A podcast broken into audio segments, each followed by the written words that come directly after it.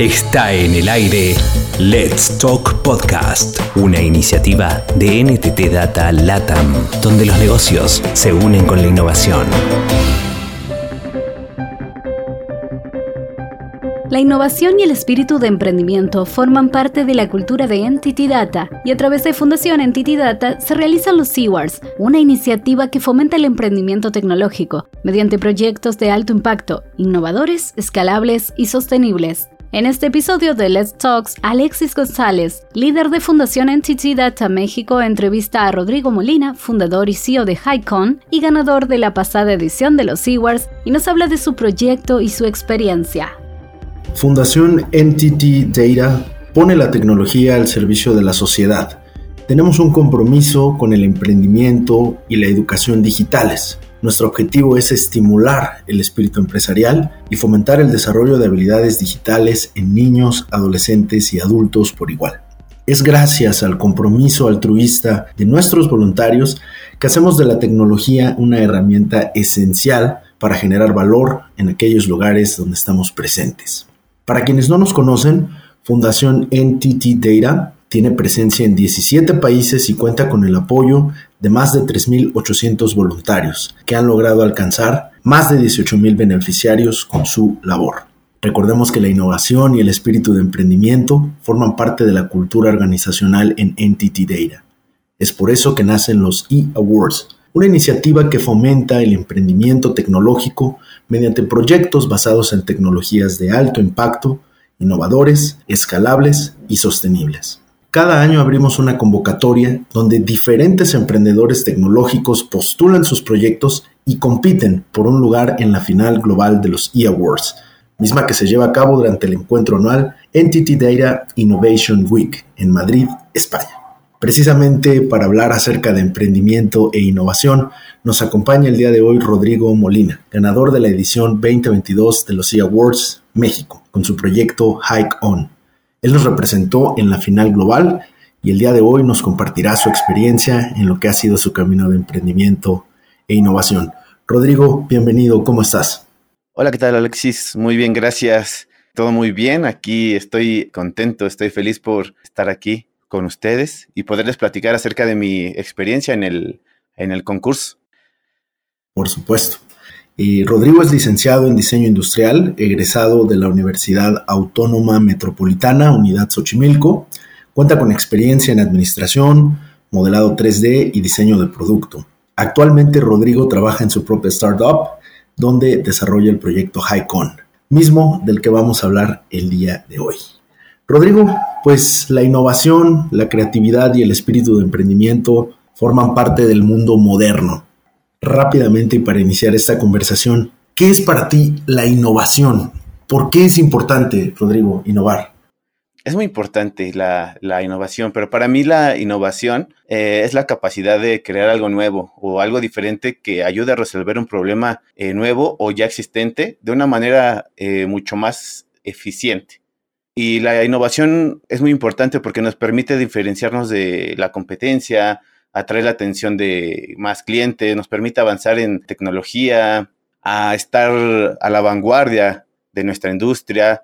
También lo que nos ayuda es eh, a mantenernos competitivos y atractivos para los clientes y para los usuarios. Me imagino que en tu profesión, pues la innovación forma parte de, pues prácticamente el día a día, ¿no? ¿Tú cómo implementas eh, la innovación? ¿Es algo que es complicado para ti? ¿Es algo que desarrollas en tu día a día? ¿Cómo lo implementas tú? Como bien mencionas, el ser eh, un diseñador industrial eh, hace que estés en, constante movimiento, en constante conocimiento de las cosas que tienen que ser innovadoras. Por lo regular, el crear no es algo que sea tan fácil. Yo lo puedo asociar a que eh, puede ser innovador en cualquier aspecto, ¿no? No hace falta que seas eh, diseñador, que seas inventor, que seas cualquier otra cosa. Tú puedes innovar en cualquier cosa que tú hagas, ¿no? En ese sentido, Rodrigo, tú tuviste una idea muy interesante con esto que es tu proyecto HighCon. ¿De dónde vino esta idea? ¿Tú la encontraste o en realidad esta idea te encontró a ti? ¿Cómo fue ese momento de diseñar pues HighCon?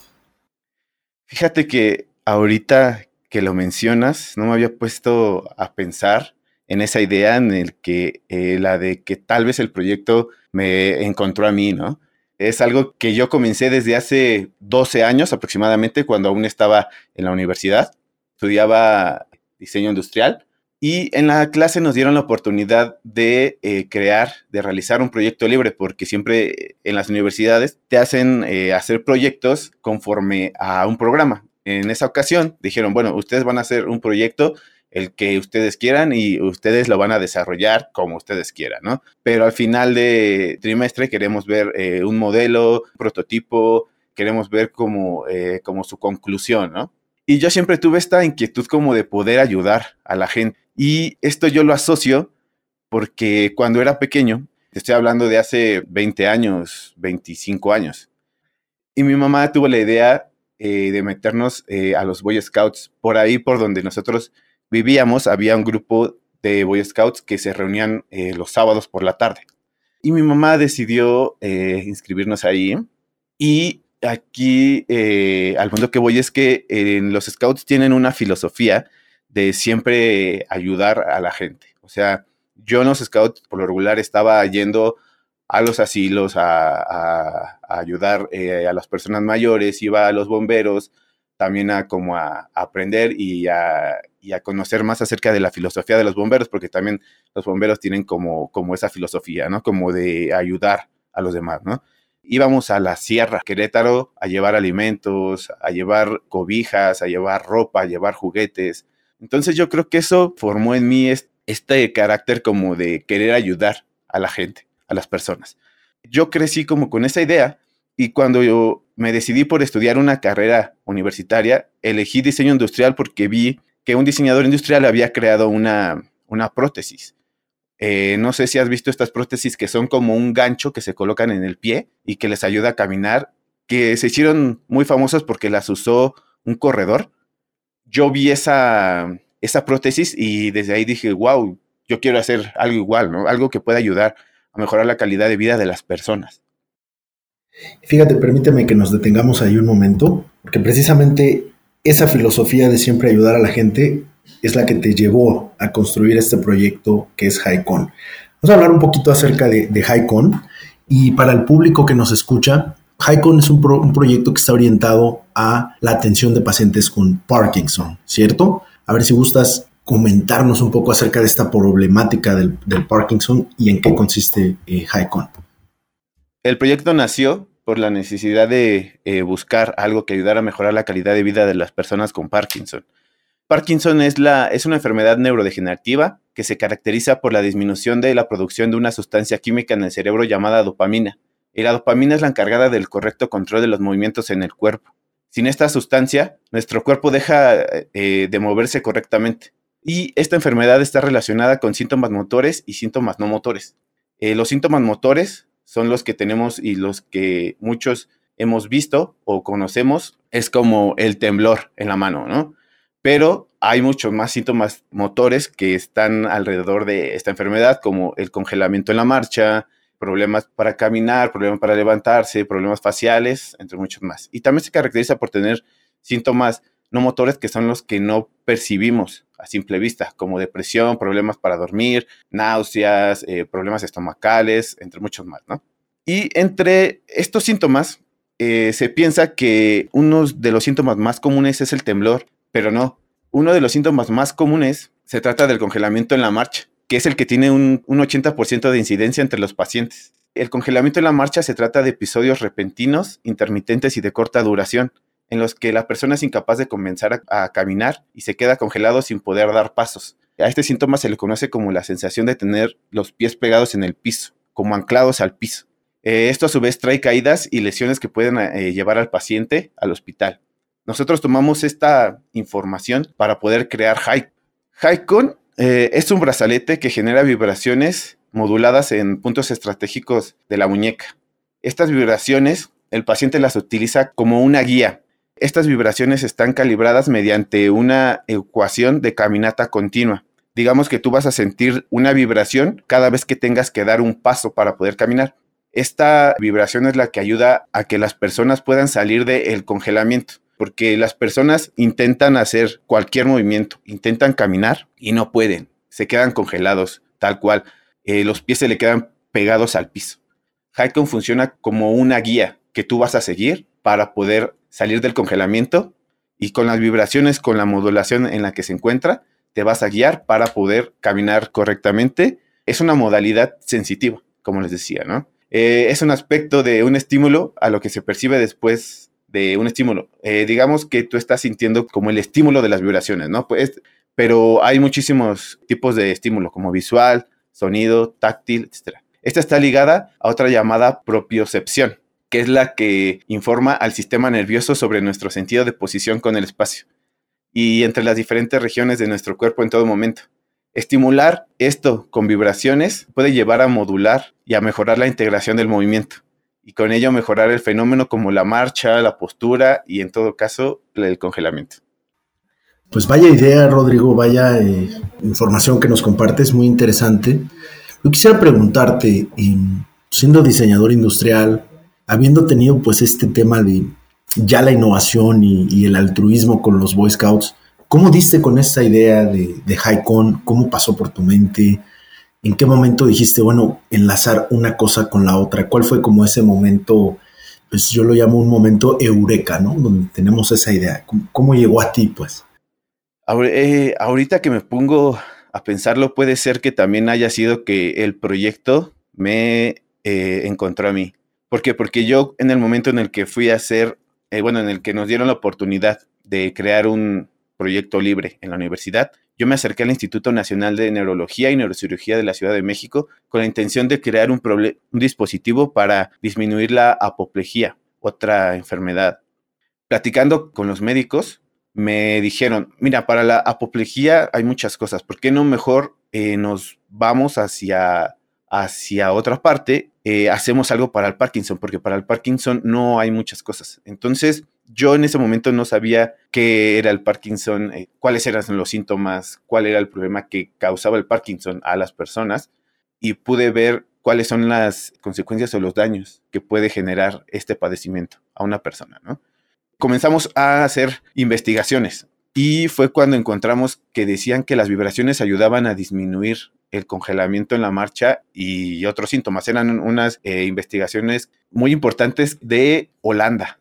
Ahí se hablaba acerca de que, de que estas vibraciones ayudaban a disminuir este síntoma y desde ahí nosotros comenzamos a crear y a probar sobre todo porque esa investigación hablaba solamente de las vibraciones, pero no hablaba de en dónde colocarlas, qué frecuencia tenía que ser, de cuánto tiempo es lo que se tiene que usar esas vibraciones, en dónde darlas de ahí ya vino como nuestra creatividad y, nuestra inventiva para poder implementar el brazalete. ¿Cómo fue esa ruta para ti? ¿Cómo llegaste de tener esa idea ya a bajarla pues a un proyecto y decir, pues ahora sí es momento de echarlo a andar? Todo fue en base a prueba y error. Comenzamos teniendo prototipos súper, súper grandes, súper y también lo determinaba la tecnología, ¿no? Ahorita se pueden hacer eh, ya muchísimas cosas porque la tecnología ha avanzado mucho. Te estoy hablando de hace 10 años, 12 años, cuando no se tenía ni una impresora 3D, ¿no? Entonces lo que nosotros hacíamos era hacer un brazalete. Bueno, porque todo comenzó con la idea de poder hacer un brazalete. No te voy a, a exagerar, te lo colocabas en el brazo y era desde tu muñeca hasta el antebrazo, hasta el codo, ¿no? Era enorme. Y mientras fuimos avanzando, fuimos perfeccionándolo y fuimos disminuyendo el tamaño. También íbamos haciendo pruebas acerca eh, de la vibración, qué tan fuerte, cuántos motores, eh, la pila, cuánto tiempo le dura la pila. Para nosotros fue un proceso muy divertido, porque bueno, pues también el estar haciendo eh, los prototipos, este, las pruebas y todo eso, quieras o no, te crea como esta emoción, ¿no? O sea, te has divertido en todo esto. Y es que aparte es algo que me gusta, es algo que yo quiero hacer, ¿no? O sea, quiero ayudar a la gente y si, y si es algo que yo quiero hacer, pues claro que me divierte. ¿Tú dirías que sí hay una relación entre hacer lo que a uno le gusta con esta capacidad creativa, con esta capacidad inventiva? Sí, sí, sí, 100%, porque, o sea, en la mañana te vas a despertar con muchísimo ánimo y te vas a ir a la cama a dormir feliz. Por supuesto. Pues mira, eh, Rodrigo, vamos a hablar un poco acerca de ya cómo empezaste ¿no? a emprender, porque un poco eh, la idea es que esto también es un emprendimiento para ti, ¿no? que esto también es un, un, proyecto, finalmente significa emprender. Cuando comenzó ya eh, el desarrollo de estos prototipos, pues, ¿qué pasó ahí? Supongo que llegó un punto donde, como todos los proyectos, pues necesitaste recursos, ¿no? ¿Cómo fue esa búsqueda de recursos? ¿Por dónde empezaste? Y finalmente, pues, ¿cómo llegaste a esta convocatoria, los C Awards de Entity Data? Pues yo creo que comencé como, como muchas personas, ¿no? Como muchos emprendedores comienzan con mis propios recursos. Después pasé al, ¿cómo se le dice? Friends and Family, que fue cuando eh, conseguí eh, dinero para yo poderme salir de trabajar y ya dedicarme por un tiempo al 100% al brazalete. Te estoy hablando que desde que comencé a hacerlo, yo entré a trabajar, o sea, salí de la escuela y entré a trabajar y estuve cuatro o cinco años. Dejé el proyecto eh, de lado para poder capitalizarme. Entonces eh, lo retomé para, bueno, para hacer patentes, para, este, para hacer otro prototipo y poder eh, avanzar un poco más. Y después conseguí un dinero por parte de mi familia, por parte de mi mamá, que la verdad este, yo se lo agradezco mucho porque, bueno, confío en mí, ¿no? Y eso me ayudó también para yo poder buscar como un apoyo, poder eh, buscar una inversión. En ese tiempo en el que yo todavía estaba trabajando, bueno, viviendo con, con el dinero que me, habían dado, que me había dado mamá, pude este, conseguir una, un préstamo, un préstamo para poder seguir avanzando. Y eso ha sido lo que me ha ido capitalizando he conseguido tres préstamos de un posible inversionista que se le llama una nota convertible. Esta nota convertible lo que hace es que te dan un préstamo por tanto dinero y si la persona que te dio el préstamo ve un futuro en tu proyecto, lo que hace es que, ¿sabes qué? Eh, ya no me pagues el préstamo y ese dinero se queda como, como una inversión, ¿no? Pero bueno, realmente el primero, que el primer capital que tuviste pues fueron los ahorros familiares, ¿no? Entonces yo creo que eso lo hace muy emotivo realmente, pues este proyecto que entiendo que más que, que un proyecto de emprendimiento, pues es un proyecto de vida incluso, ¿no, Rodrigo? Sí, claro, porque es lo que he hecho durante cinco años, seis años. Se puede decir que es mi bebé, ¿no? En ese sentido, Rodrigo, ¿cómo, ¿cómo, te enteraste de la convocatoria de los, de los E-Awards? Entiendo que habías participado previamente, pero ¿cómo, ¿cómo te enteraste de esta convocatoria? ¿Cómo diste con este certamen de Fundación Entity Data? Yo había participado en el 2019 y también había llegado, se podría decir que a la final de México. Eh, se hizo una, una presentación y bueno, por azares del destino en esa ocasión, este, eh, no gané, pero eh, creo que eso fue en el 2019. Había muy buenos proyectos y yo me inscribí como en la página para que te envíen correos, para que te envíen información. Entonces, yo durante esos años recibí eh, información acerca este, de la fundación, de qué es lo que estaban haciendo, de que ahora están haciendo en Chile este, tal cosa para ayudar a los niños este, a que entiendan más de tecnología o para que sepan más de tecnología o para que les ayude a crear una, una aplicación, ¿no? Yo siempre estuve como, como atento de la, de la fundación. En el 2022 me llegó un correo que decía que ya estaba abierta la convocatoria. Entonces lo que hice fue, bueno, pues eh, en estos momentos me siento que el proyecto ya está mucho más sólido, eh, voy a, a, aplicar. Y así fue, apliqué junio más o menos, mandé mi, aplicación en la página de internet y pues bueno, y el, resto ya.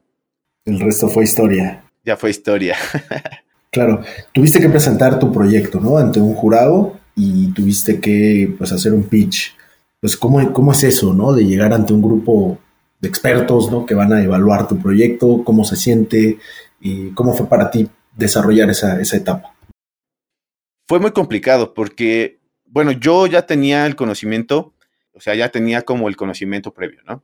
Entonces eso también me ayudó muchísimo a poder crear una presentación y un speech para esta nueva presentación. La verdad, la preparé con tres semanas de, anticipación y diario he estado practicándola, diario practicándola, diario practicándola. Para mí era muy importante el poder ganar estos premios por el momento en el, en el que nos encontramos eh, como, como empresa, como proyecto.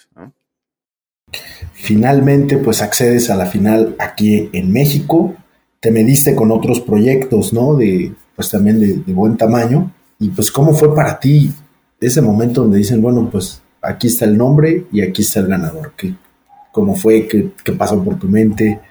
Tal vez ya lo tenías visualizado ese momento por lo que nos comentas, pero ¿cómo fue para ti esa experiencia de, ser ganador?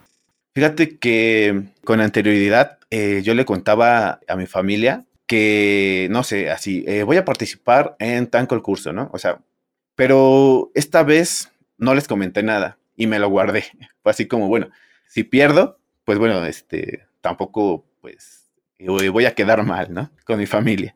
No les comenté nada. Eh, en el momento en el que ya hice la presentación, porque eso ya fue en la tarde, yo estaba muy nervioso porque había muchísimos proyectos buenos de, agricultura, este, health, muchísimos proyectos buenísimos. Yo estaba muy nervioso, expuse, eh, hice mi pitch.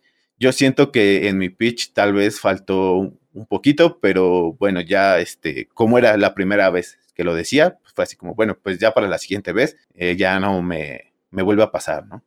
O me equivoco otra vez. Ya empezaron este, eh, los jueces, comenzaron a dar así como su, como su deliberación y nos dijeron, bueno, pues regresen dentro de unos 10 minutos, ¿no? Y de repente, bueno, yo estaba enfrente de mi pantalla, pues estaba así esperando a que dieran como lo de la deliberación, yo estaba súper nervioso. De, de repente se, se, escucha, bueno muchachos, ya este, muchas gracias a todos, ya tenemos al ganador. Yo te lo repito, estaba súper nervioso, súper nervioso.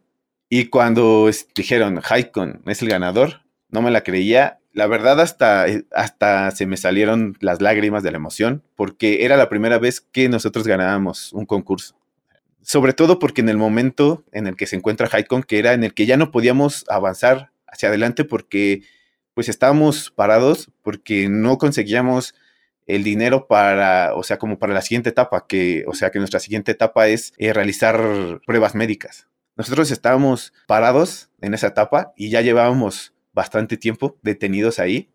El ganar este premio, la verdad, ha sido todo.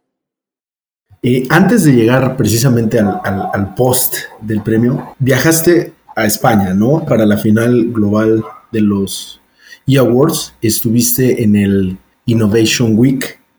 Cuéntanos un poco de eso. O sea, recordamos que el ganador local del, del premio tiene un boleto a la final global, donde se mide con proyectos ganadores de los 17 países donde se lleva.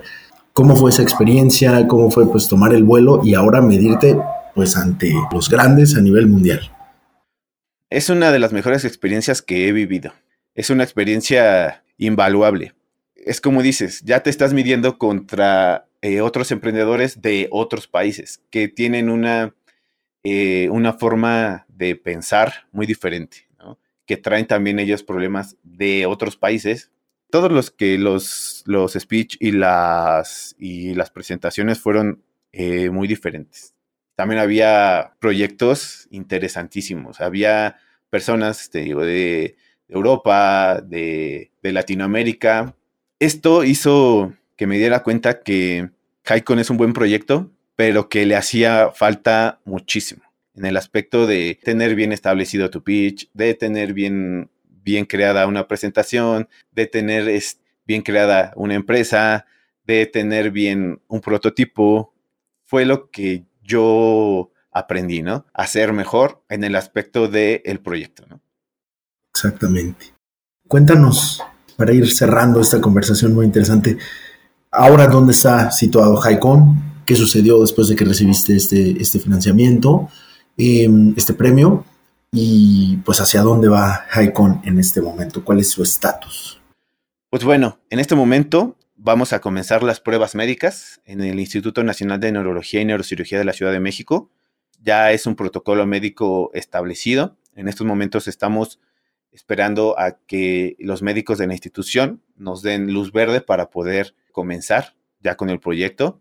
Esto nos va a ayudar a darle una certificación a Haikon y el saber por qué está ayudando a disminuir estos síntomas, ¿no?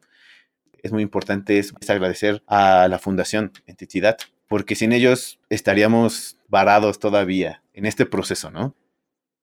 Rodrigo, estás pensando en, lanzar el producto finalmente, en, algún asocio, exactamente cuál es el objetivo que sigue para ustedes. Sí, ahorita el plan que tenemos es tener esta certificación, después sacar la certificación de la COFEPRIS, sacar la certificación de la de Estados Unidos, que ahorita se me fue el nombre, comenzar a fabricar unas piezas aquí en México para poder vender aquí en México. Después queremos hacer una, eh, buscar inversión en Estados Unidos para poder realizar pruebas en el mercado de Estados Unidos, porque Estados Unidos es el segundo país con más incidencia de personas con Parkinson, y comenzar a vender en Estados Unidos. O sea, ya nuestro plan es el poder salir a la venta el siguiente año y así poder dar a conocer el brazalete y poder ayudar a muchas personas que tienen Parkinson. Excelente, Rodrigo. Rodrigo, ¿tú invitarías a otros emprendedores a participar en el certamen eAwards de Entity Data Fundación? Claro, claro, claro, 100%, 100%. Independientemente de que, o sea, de que pasen eh, a la final, te ayuda a poner los puntos sobre la mesa de tu empresa. O sea, ¿qué es lo que quieres hacer? Porque cuando tú llenas como el, el cuestionario, vienen eh, varios puntos que te ayudan como a clarificar lo de tu empresa. Entonces, yo los invito a que participen y, este, y si quedan entre los finalistas, échenle muchas ganas, practiquen cualquier cosa, pues bueno, les voy a dejar como, como mis redes por si tienen, eh, si quieren algún consejo o, que, o, quieren platicar acerca de esto, pues bueno, yo les puedo echar ahí este, un correito, ¿no? Sí. Por supuesto, pues yo eh, te diría, Rodrigo, si de una vez nos puedes compartir cómo te podemos encontrar en, redes o cómo está eh, tu nombre ahí en, redes para que la gente pueda conocer más acerca de Highcon.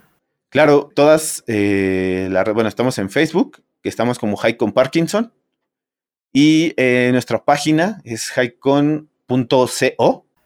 Y bueno, tenemos Instagram, también estamos ahí en Instagram como Highcon Parkinson, y en todo estamos en Highcon Parkinson ahí pueden eh, mandarme eh, un mensajito, ahí estaremos.